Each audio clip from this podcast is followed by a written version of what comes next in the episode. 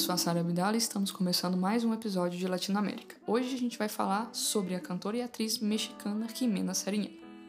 A Jimena começou bem novinha no mundo das artes. Ela foi uma das estrelas da novela Luz Clarita, que foi transmitida nos anos de 1996 e 1997, uma produção televisa que foi transmitida para vários países da América Latina. A Jimena é filha do diretor Fernando Sariana e da roteirista e produtora Carolina Rivera, e por isso ela participou de várias produções familiares, como os filmes Ninhas Mal e Amarte Duele. Esses filmes são um sucesso do cinema nacional mexicano e a Jimena fez parte dessas produções. Ainda falando sobre esse lado de atriz, recentemente ela fez uma participação na série da Netflix La Caça de las Flores, uma série super legal, uma produção mexicana, que também vou deixar isso aqui como dica no episódio de hoje. Bom, agora eu vou voltar para a carreira musical da Rimena, que é cheia de surpresas. Em 2008, ela lança o disco Medíocre, seu primeiro disco que vem com influências do jazz e do pop, e esse disco foi indicado ao Grammy Latino daquele ano.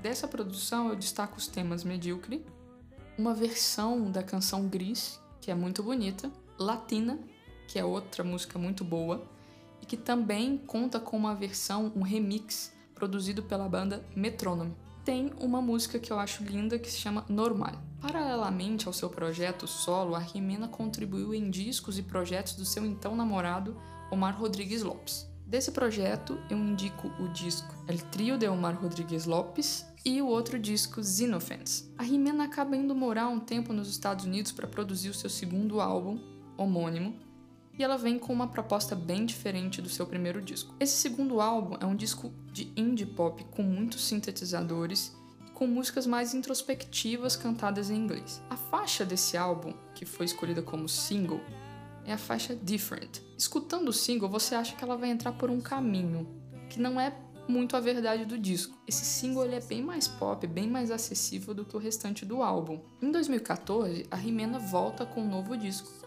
chamado No Todo Lo Puedes Dar, que é um disco que eu considero meio termo. Ele não é tão clean, pop, clássico como o primeiro, mas também ele não é tão cool, ele não é tão hipster, não é tão indie como o segundo. Nesse disco ela volta a cantar em espanhol e ela apresenta boas canções. E aqui eu vou destacar algumas canções desse disco. Eu começo com a faixa Parar el Tempo, depois sigo com a faixa Ruptura e para finalizar, eu destaco a faixa Sin ti no puede estar tan mal. Esse é um disco sobre amores e desamores regados a sintetizadores. E as produções audiovisuais desse álbum também são muito legais, são muito bem feitas e você pode conferir tudo no canal do YouTube da Rimena. Em 2019, a Rimena lança mais um álbum autoral que se chama Donde Bailarán las Niñas. Nesse disco, inclusive, tem a participação da Isa.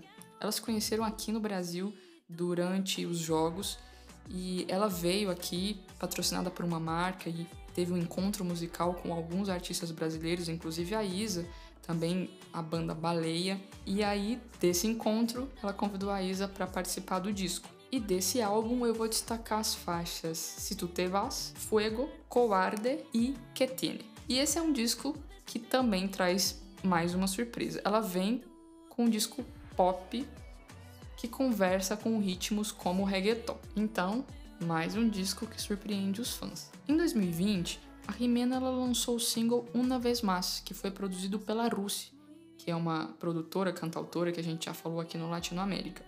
Esse single ele foi indicado ao Grammy Latino como uma das melhores faixas de 2020. Ela também lançou uma versão de uma faixa comemorativa de uma banda de indie pop, indie rock mexicana chamada Soy. Entre todos esses discos e durante toda a sua trajetória musical, a Jimena fez inúmeras participações em discos de outros artistas e de vários gêneros musicais. Ela já trabalhou com Miguel Bosé, ela cantou no disco da Thier, tem participação dela com Los Angeles Azules, tem participação dela com Jarabe de Paulo, com a Francisca Valenzuela, com McFly. Tem uma versão dela com Jason Mraz de Lucky, uma música que foi um sucesso.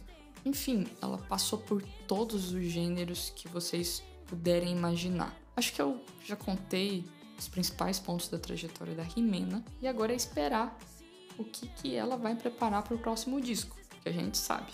A Jimena ela vai do jazz ao reggaeton em 10 segundos. Então é isso. Mais um episódio de Latinoamérica chegando ao fim. Espero que vocês tenham gostado. Latinoamérica é contação de história. Nos vemos.